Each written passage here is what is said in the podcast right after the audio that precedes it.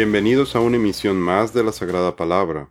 Gloria y alabanza para nuestro Señor Jesucristo. Mi nombre es Rafael Beltrán y el tema del día de hoy es ¿Cómo puedo identificar al Espíritu Santo en la creación? En la emisión de ¿Cómo puedo identificar a Jesucristo como el Creador? vimos que todo fue creado por medio de Jesús, Yeshua en hebreo. También vimos que durante la creación hubo una conversación entre el Padre y el Hijo, Ahora en esta misión exploraremos un poco más acerca de la labor que tuvo el Espíritu Santo en la creación, mostrando que todas las cosas procedieron del Padre, fueron hechas por medio del Hijo a través del Espíritu Santo. Todas las cosas fueron hechas por medio de Él, Jesús, y sin Él nada de lo que ha sido hecho fue hecho. Juan 1.3.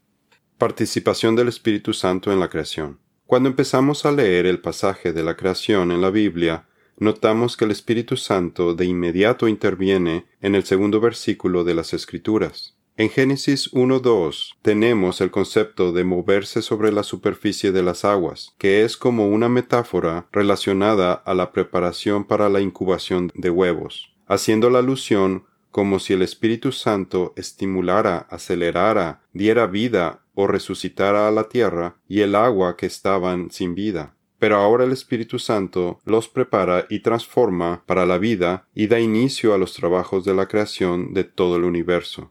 Y el Espíritu de Dios se movía sobre la superficie de las aguas. Génesis 1, 2b.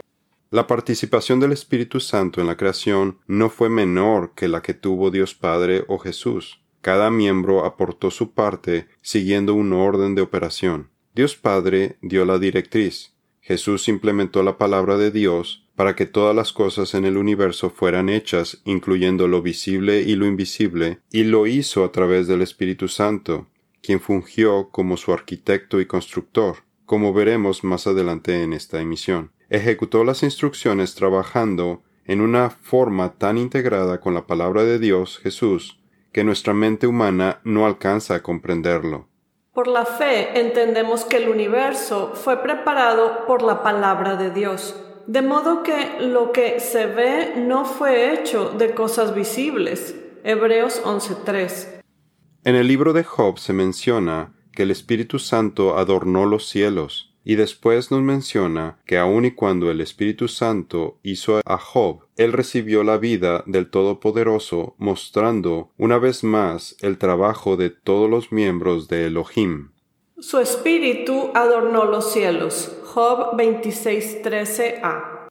Inclusive el Espíritu Santo sigue en este mundo, desde la creación hasta el día de hoy, haciendo a todos los seres vivos desde la concepción en el vientre de sus madres. El Espíritu de Dios me hizo y la inspiración del Omnipotente me dio vida. Job 33:4. En Mateo 1:20 vemos que la humanidad de Jesús, cuando bajó del cielo, fue formada por el Espíritu Santo. Pero mientras pensaba en esto, se le apareció en sueños un ángel del Señor diciéndole, José, hijo de David, no temas recibir a María tu mujer porque el niño que se ha engendrado en ella es del Espíritu Santo. Mateo 1:20. Además, el Espíritu Santo no solo tiene el oficio de crear, sino también Él mantiene a su creación para la gloria de Dios. Envías tu espíritu, son creados, y renuevas la superficie de la tierra. Sea para siempre la gloria del Señor. Alégrense el Señor en sus obras. Salmos 104, 30 y 31. El Espíritu Santo da vida y sabemos que si Él no estuviera en la tierra, todo regresaría al polvo. Si Dios retirara su espíritu y quitara su aliento, todos los seres vivientes dejarían de existir y la humanidad volvería al polvo. Job 34, 14 y 15. Otra de las funciones del Espíritu Santo durante la creación es la de ser un testigo, quien da testimonio y proporciona evidencia de los eventos que ocurrieron. Observe la forma en la que está escrito Génesis 1. Es una narración de un observador que no es mencionado por nombre, y que a su vez estaba ahí porque cita las palabras exactas que Dios Padre dijo y narra los eventos que ocurrieron. Podemos deducir que este narrador es el Espíritu Santo. ¿Cómo podemos saberlo? Porque Jesús nos dijo en Juan 16:13 que el Espíritu de la verdad, otra forma en la que se le conoce al Espíritu Santo, nos habla acerca de lo que ha escuchado y que no habla por sí mismo. Dice Jesús, pero cuando Él, el Espíritu de verdad, venga, los guiará a toda la verdad, porque no hablará por su propia cuenta, sino que hablará todo lo que oiga y les hará saber lo que habrá de venir. Juan 16:13. Los apóstoles Pedro y Pablo enfatizan este punto y vemos que el Espíritu Santo inspiró a Moisés para que escribiera sobre la creación en el libro del Génesis. Toda escritura es inspirada por Dios y útil para enseñar, para reprender, para corregir, para instruir en justicia. Segunda de Timoteo 3:16. De forma que a pesar de que Moisés no estuvo presente en la creación del mundo, pudo escribir esta narración que le dio el Señor y nosotros pudiéramos aprender acerca de este evento majestuoso. Porque la profecía no fue en los tiempos pasados traída por voluntad humana, sino los santos hombres de Dios hablaron siendo inspirados del Espíritu Santo. Segunda de Pedro 1:21. Entendemos que uno de los roles del Espíritu Santo es ser portavoz de Dios y dar testimonio suyo. Observe que Génesis 1 no está narrado en primera persona. Dios no dice, hice la luz, luego dividí la luz de la oscuridad, y a la luz la llamé día, y a la oscuridad noche. Recordemos que Génesis es una narración en tercera persona. Entonces Dios dijo que haya luz, y hubo luz, y Dios vio que la luz era buena. Luego separó la luz de la oscuridad. Dios llamó a la luz día y a la oscuridad noche. Y pasó la tarde y llegó la mañana, así se cumplió el primer día. Génesis 1, 3 al 5. Pareciera que Dios prefiere que haya alguien que dé testimonio de las cosas que Él hace y dice. En este caso están Dios Padre, Hijo y Espíritu Santo presentes, y también sabemos que los ángeles del cielo fueron testigos de la creación. Pregunta el Señor a Job, ¿dónde estabas tú cuando yo echaba los cimientos de la tierra? Dímelo, si tienes inteligencia. ¿Quién puso sus medidas? Ya que sabes. ¿O quién extendió sobre ella cordel? ¿Sobre qué se asientan sus bases? ¿O quién puso su piedra angular cuando cantaban juntas las estrellas del alba y todos los hijos de Dios gritaban de gozo? Job 38, 4 al 7. Los siete espíritus del Señor. Para entender mejor la participación del Espíritu Santo en la creación, existe otro punto a considerar, y es que, en las Escrituras, las personas no siempre son llamadas con el mismo nombre. A veces se refiere a ellas con otros nombres o bien por medio de sus títulos, relacionados al contexto para describir a la persona de forma apropiada. Por ejemplo, hay muchas formas en las que las escrituras hablan de Jesús. Lo llaman el Mesías, Cristo, Señor, Hijo del Hombre, Hijo de Dios, Cordero de Dios, la Palabra, Maestro, la Roca, etc. Es una enorme lista con más de doscientos nombres. De la misma forma, el Espíritu Santo es llamado con otros nombres y títulos en las Escrituras, así que necesitamos reconocerlo para identificar su participación en la creación. Y porque ustedes son hijos, Dios ha enviado el Espíritu de su Hijo a nuestros corazones, clamando Abba, Padre. Gálatas 4:6. De la misma forma que el significado de Dios incluye a la unidad del Padre, Hijo y Espíritu Santo, tres diferentes personas en un mismo Dios, Elohim. Como es descrito en Deuteronomio 6, 4 y 5, el Señor es uno, unidad. Cuando hablamos del Espíritu Santo estamos refiriéndonos a los siete espíritus del Señor. Veremos este tema más a detalle.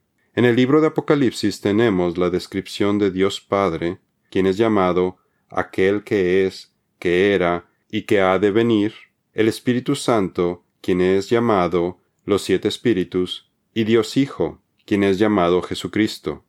Juan, a las siete iglesias que están en Asia, gracia y paz a ustedes de parte de aquel que es y que era y que ha de venir, y de parte de los siete espíritus que están delante de su trono, y de parte de Jesucristo, el testigo fiel. Apocalipsis 1, 4 al 5a. ¿Cómo podemos saber quiénes son los siete espíritus de Dios? La respuesta la encontramos en la profecía de Isaías que tuvo su cumplimiento en Jesucristo cuando recibió todos los siete espíritus durante su ministerio aquí en la tierra. Y el Espíritu del Señor reposará sobre él el espíritu de sabiduría y de entendimiento, el espíritu de consejo y de poder, el espíritu de conocimiento y de temor del Señor. Isaías 11:2. Cuando buscamos al Espíritu Santo bajo sus diferentes títulos y nombres, podemos ver su participación activa en la creación. El libro de Proverbios describe ampliamente al Espíritu de sabiduría, al Espíritu Santo, como el arquitecto que estaba trabajando junto a Jesucristo en la creación. El Espíritu de Sabiduría dice, Cuando estableció los cielos, ahí estaba yo. Cuando trazó un círculo sobre la superficie del abismo, cuando arriba afirmó los cielos, cuando las fuentes del abismo se afianzaron, cuando al mar puso sus límites para que las aguas no transgredieran su mandato, cuando señaló los cimientos de la tierra. Yo estaba entonces junto a él como arquitecto. Yo era su delicia de día en día, regocijándome en todo tiempo en su presencia. Proverbios 8, 27 al 30. En Salmos encontramos otro ejemplo de la participación del Espíritu Santo en la creación, como el Espíritu de sabiduría. Dad gracias al Señor de señores porque para siempre es su misericordia, al único que hace grandes maravillas, porque para siempre es su misericordia, al que con sabiduría hizo los cielos, porque para siempre es su misericordia, al que extendió la tierra sobre las aguas, al que hizo las grandes lumbreras, el sol para que reine de día, la luna y las estrellas para que reinen de noche Salmo 136 del 3 al 9. El Espíritu Santo también participó en la creación bajo los títulos de Espíritu de entendimiento, conocimiento y poder, además del de sabiduría que ya vimos. Con sabiduría fundó el Señor la tierra, con inteligencia, entendimiento, estableció los cielos, con su conocimiento los abismos fueron divididos y los cielos destilan rocío. Proverbios 3, 19 y 20.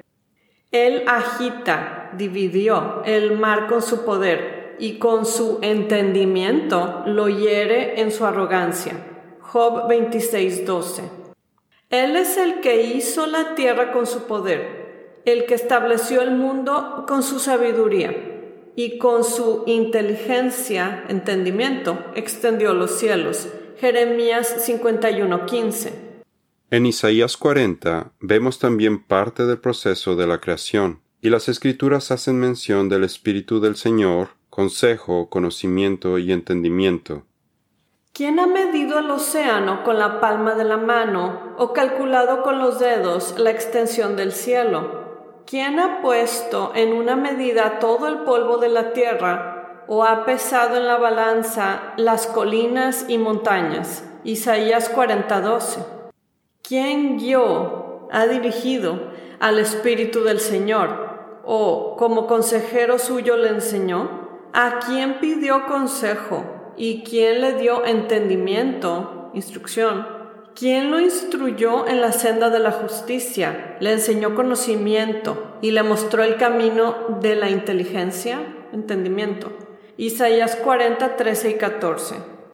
Para comprender mejor estos pasajes de las Escrituras en donde se habla del Espíritu Santo, necesitamos además darnos cuenta que algunas traducciones al español no son exactas. Por ejemplo, en donde se habla del espíritu de entendimiento puede ser traducido como inteligencia, prudencia, cordura, discernimiento. En las versiones de la Reina Valera 1960, la Nueva Biblia de las Américas, Dios habla hoy y la Nueva Versión Internacional o bien mezclan o intercambian el conocimiento por sabiduría, o traducen como ciencia en lugar de conocimiento, en la Reina Valera 1960. Para tratar de solventar este problema, usualmente consulto la versión de la Biblia en inglés King James, la cual concuerdo con diferentes teólogos en que es la más apegada al hebreo, y cuando aún tengo dudas utilizo una herramienta en Internet llamada Blue Letter Bible, y con esto consulto el texto en hebreo. Porque desde la creación del mundo sus atributos invisibles, su eterno poder y divinidad se han visto con toda claridad, siendo entendidos por medio de lo creado, de manera que ellos no tienen excusa. Romanos 1:20.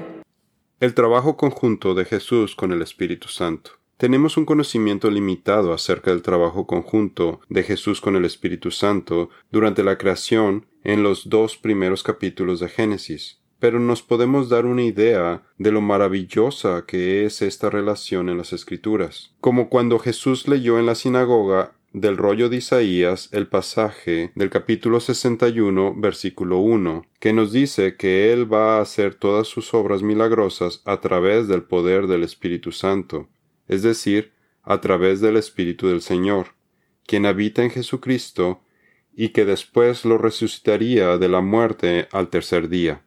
Dice Jesús, el Espíritu del Señor está sobre mí, porque me ha ungido para anunciar el Evangelio a los pobres, me ha enviado para proclamar libertad a los cautivos y la recuperación de la vista a los ciegos, para poner en libertad a los oprimidos, para proclamar el año favorable del Señor. Lucas 4, 18 al 19. Hay otro pasaje en el libro del Apocalipsis que corrobora que Jesús tiene los siete espíritus del Señor, ya que él mismo nos lo dice. Escribe al ángel de la iglesia en Sardis, el que tiene los siete espíritus de Dios y las siete estrellas, dice esto. Yo conozco tus obras, que tienes nombre de que vives, pero estás muerto. Apocalipsis 3.1. La localización del Espíritu Santo en el trono de Dios y en la tierra. Al mismo tiempo que Jesús tiene los siete espíritus y está en el cielo a la derecha del Padre, el Espíritu Santo es enviado por toda la tierra. Miré y vi entre el trono, con los cuatro seres vivientes y los ancianos, a un cordero de pie, como inmolado, que tenía siete cuernos y siete ojos, que son los siete espíritus de Dios, enviados por toda la tierra. Apocalipsis 5:6. El Espíritu Santo es llamado también los siete espíritus y también es llamado las siete lámparas de fuego en Apocalipsis 4:5. Esta última referencia nos recuerda a la menorá y su ubicación en el tabernáculo y en el templo del Señor, y está ubicado delante del trono de Dios, cerca de Jesús. Del trono salían relámpagos, voces y truenos. Delante del trono había siete lámparas de fuego ardiendo, que son los siete espíritus de Dios. Apocalipsis 4:5. En el libro de Zacarías vemos que el Espíritu Santo también es llamado los siete ojos del Señor, que recorren toda la tierra. Cuando vean la plomada en las manos de Zorobabel, se alegrarán los que menospreciaron los días de los modestos comienzos estos son los siete ojos del Señor que recorren toda la tierra. Zacarías 4:10. Estos versículos nos dejan claro que tanto Jesús como el Espíritu Santo son omnipotentes, omnipresentes y omniscientes, no están limitados por el espacio o el tiempo, y cuando ambos participaron en la creación de todas las cosas bajo la directriz de Dios Padre, lo hicieron de una forma más allá de nuestro entendimiento, aunque las escrituras sean claras. Pero qué asombroso trabajo hicieron, porque la belleza en el universo que conocemos hoy en día no es tan maravillosa como lo fue originalmente, ya que lo que vemos hoy es el resultado de la maldición después del pecado. Así que no podemos imaginar cómo fue la creación original en Génesis 1. Señor, Señor, tú, con tu gran poder y con tu brazo extendido, hiciste el cielo y la tierra. No hay para ti nada que sea difícil. Jeremías 32, 17. En la siguiente misión continuaremos estudiando acerca de los siete espíritus de Dios y veremos cada uno con mayor detalle. Esto es todo por el día de hoy. Los esperamos en nuestra siguiente misión. Que Dios los bendiga.